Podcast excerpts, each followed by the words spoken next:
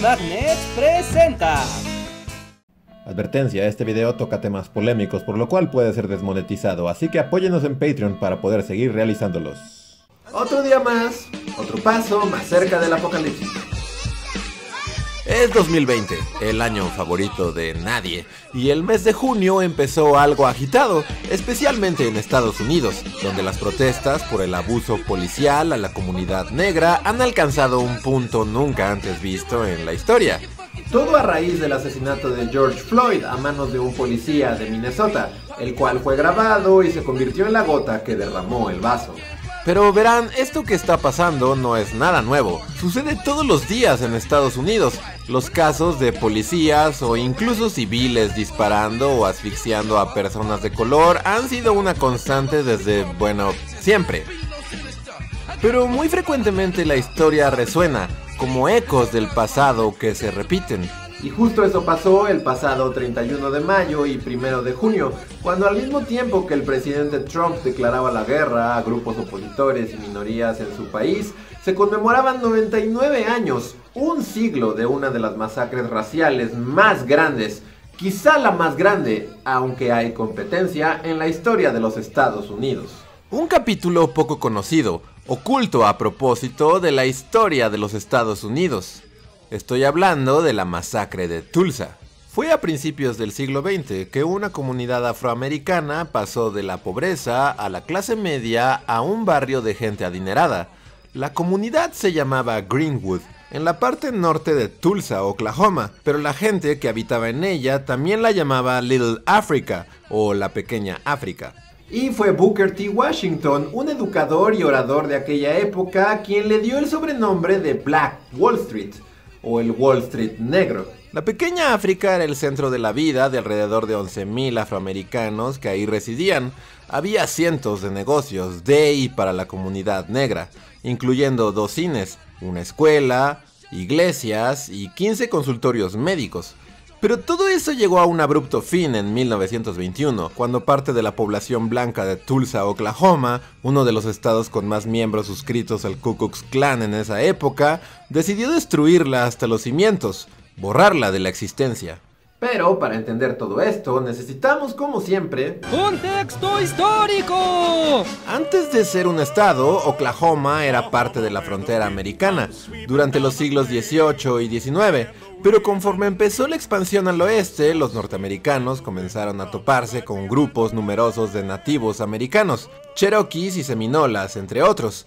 Entre 1830 y 1880, el gobierno norteamericano comenzó la migración forzada de los nativos hacia el suroeste de los Estados Unidos, en los que se llamaron los territorios indios, que incluyen mucho de lo que hoy en día se conoce como Oklahoma. Este camino a Oklahoma fue lo que hoy se conoce como el Sendero de las Lágrimas o Trail of Tears, un viaje arduo e infernal en el que muchos nativos americanos murieron.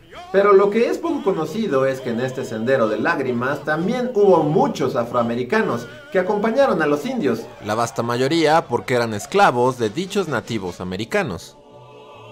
Pero el caso es que luego los corrieron a todos a lo que hoy es Oklahoma. Y los que alcanzaron a llegar y no murieron en el camino, empezaron una nueva vida en lo que era un territorio vasto e inhóspito. Y luego, en 1865, la guerra civil fue ganada por el norte y la esclavitud era cosa del pasado. Mm, en papel, al menos. Y esto trajo el fin de la era de la dominación de los nativos americanos en los territorios de Oklahoma, dado que las tribus de ahí apoyaban a los confederados y, bueno, los confederados perdieron. Así los territorios indios fueron reducidos aún más y el presidente Benjamin Harrison abrió los territorios de Oklahoma para nuevos asentamientos en 1880 y creo que hay una película de Tom Cruise y Nicole Kidman que puede darle más claridad sobre este asunto. El caso es que en la nueva frontera, en tan solo 24 horas, 2 millones de acres fueron agenciados por más de 50 mil personas, entre ellas varios afroamericanos que buscaban un lugar propio en el que la libertad fuera más que un pedazo de papel. Y verán, toda esta introducción es solo para entender que los afroamericanos han sido parte de la historia de Oklahoma desde su fundación. Fueron vaqueros, ayudaron a la construcción del ferrocarril y a la construcción de las primeras ciudades. En 1890, la población afroamericana en Oklahoma era de aproximadamente 3.000 personas. Para 1900 había crecido a más de 55.000. Oklahoma era un lugar que ofrecía un futuro prometedor para los afroamericanos. Durante el inicio del siglo XX incluso había personas que soñaban con hacer de Oklahoma el primer estado totalmente negro. Había 27 pueblos en el estado totalmente afroamericanos. En 1907, Oklahoma se convirtió oficialmente en un estado, pero entonces el clima comenzó a volverse turbio. Y con la fundación del primer Congreso Constitucional, la primera ley que se pasó fue la ley de segregación. Solo en caso de que no lo sepan, segregación significa que el Estado y todo en él, desde los baños, espacios públicos y negocios, estaba separado en lugares para blancos y lugares para negros. Y así el Estado quedó segregado, pero los afroamericanos aún podían vivir en Oklahoma y hacer sus propios distritos. Todo estaría bien, ¿cierto? Bueno, en 1905 todo eso cambió, cuando la población de Oklahoma se enteró de que había mucho petróleo bajo ellos. Esto hizo que la ciudad de Tulsa creciera de la noche a la mañana de manera descomunal. Se le llamó la ciudad mágica y Oklahoma comenzó a liderar la producción de petróleo en el país. Pero a pesar del boom económico, las leyes de segregación hacían que los afroamericanos no pudieran hacer nada en Tulsa. Podían trabajar ahí, pero no podían entrar a un restaurante o siquiera un baño. Por lo que en 1905, en el distrito de Greenwood, al norte de Tulsa, se abrió la primera tienda de abarrotes de afroamericanos. Y de ahí en adelante el distrito de Greenwood empezó a crecer y crecer y se volvió el centro de la vida de miles de afroamericanos que en él encontraron un hogar. Así que avancemos en el tiempo, hasta 1919, cuando miles de norteamericanos regresaron de la Primera Guerra Mundial, entre ellos, por cierto, varios afroamericanos de la pequeña África pero también miles más de hombres blancos que trajeron consigo armas como metralletas de souvenir de los campos de batalla. Y varios de esos hombres rápidamente se encontraron sin trabajo, y las estructuras de poder de aquella época, como sucedía en la mayoría de las ciudades norteamericanas, los enlistaba en el Ku Klux Klan, y ahí empezaban a culpar de sus problemas a los judíos y a los negros, a los católicos y a todos los que no fueran ellos. Y fue entonces que uno solo puede imaginar que varios de esos hombres que a menudo marchaban en las calles de Tulsa con sus gorros blancos, empezaron a ver el distrito de Greenwood con sus negocios florecientes y sus lujosas casas habitadas por afroamericanos con ira y envidia y esperaron tener una excusa, la más mínima, para desatar su ira en la pequeña África. Y esa excusa llegó una mañana de lunes en la que un joven afroamericano de 19 años llamado Dick Rowland, que trabajaba como limpiabotas en el centro de Tulsa, tenía permiso para entrar a un edificio llamado el edificio Drexel, para usar el baño de gente de color. Rowland entró en el elevador, que era atendido por una mujer llamada Sarah Page. Lo que pasó entonces jamás será conocido por la historia, lo poco que se sabe es que Sara gritó, por alguna razón, y Dick salió corriendo. Y eso es todo. Pero el verdadero incidente no fue ese.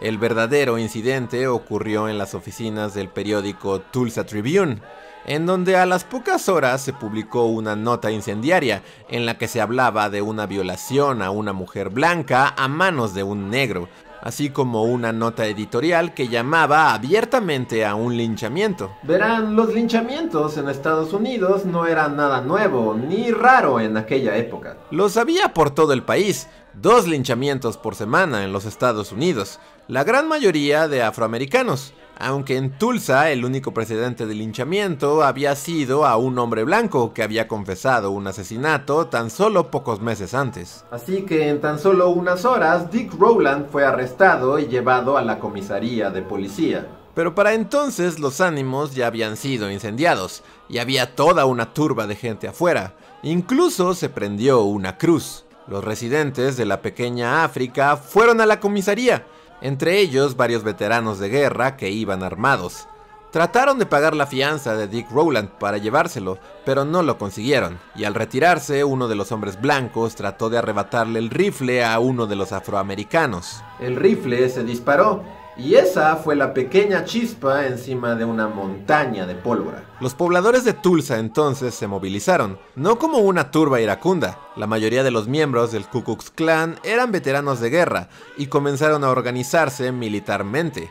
Sacaron ametralladoras, incluso cargaron aviones con bombas. Y así entre el 30 de mayo y el 1 de junio se llevó a cabo la completa aniquilación y destrucción de la pequeña África. Los residentes de Tulsa marcharon a la parte norte, a Greenwood, disparando a todos los afroamericanos que pudieran encontrar, incluso decapitándolos. Quemaron todas las casas, no sin antes saquearlas, claro. Los residentes de Greenwood eran gente adinerada después de todo, y antes de quemar sus casas, los pobladores de Tulsa sacaron artículos que quisieron para ellos.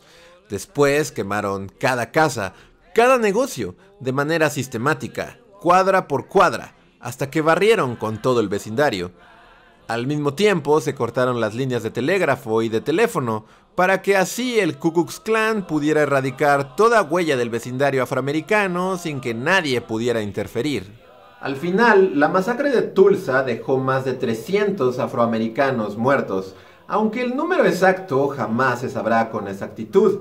También dejó miles de heridos y más de 10.000 personas sin hogar. Y por supuesto, el incidente fue escondido de la historia.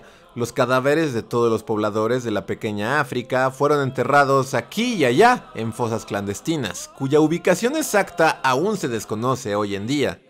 Otros fueron tirados a ríos cercanos. Lo que se llegó a reportar hablaba de unas 10 o 20 víctimas, e irónicamente el mayor registro de la tragedia fue recopilado y salvado por grupos de supremacistas blancos, que por años guardaron las fotos del horror. E incluso las vendieron como postales con leyendas como Corriendo a los Negros de Tulsa. Aún hoy en día el incidente permanece en gran medida oculto.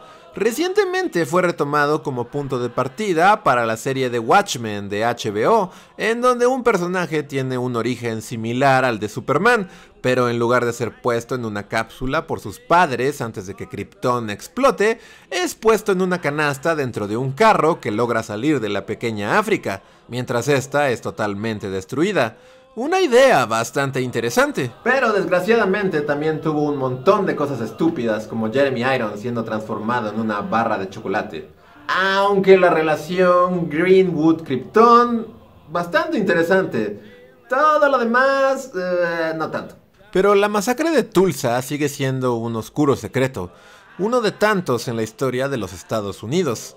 Un importante ejemplo de la desigualdad que siempre ha existido de los dos Estados Unidos que coexisten paralelamente en el mismo espacio.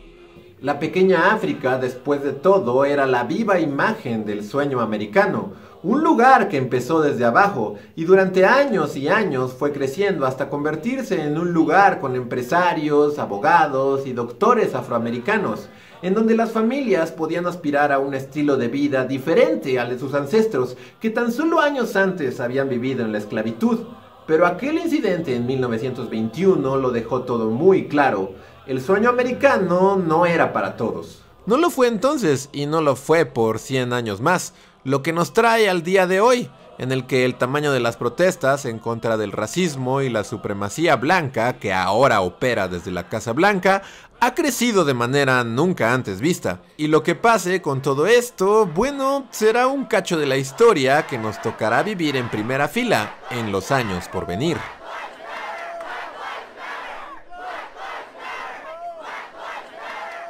Y ese fue nuestro video acerca de ese oscuro pasaje de la historia llamado la masacre de Tulsa, el cual podemos realizar gracias al apoyo de nuestros Patreons quienes mes con mes nos ayudan para seguir elaborando este tipo de materiales, que a veces YouTube desmonetiza por ser sumamente polémicos o controvertidos o no sé.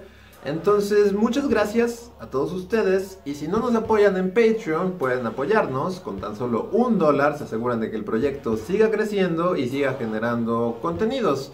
Si no nos pueden apoyar en Patreon, bueno, suscríbanse a Bully Magnets, denos like, compártanos en sus redes sociales y todo eso. Muchas gracias por vernos y nos vemos hasta la próxima. Bye.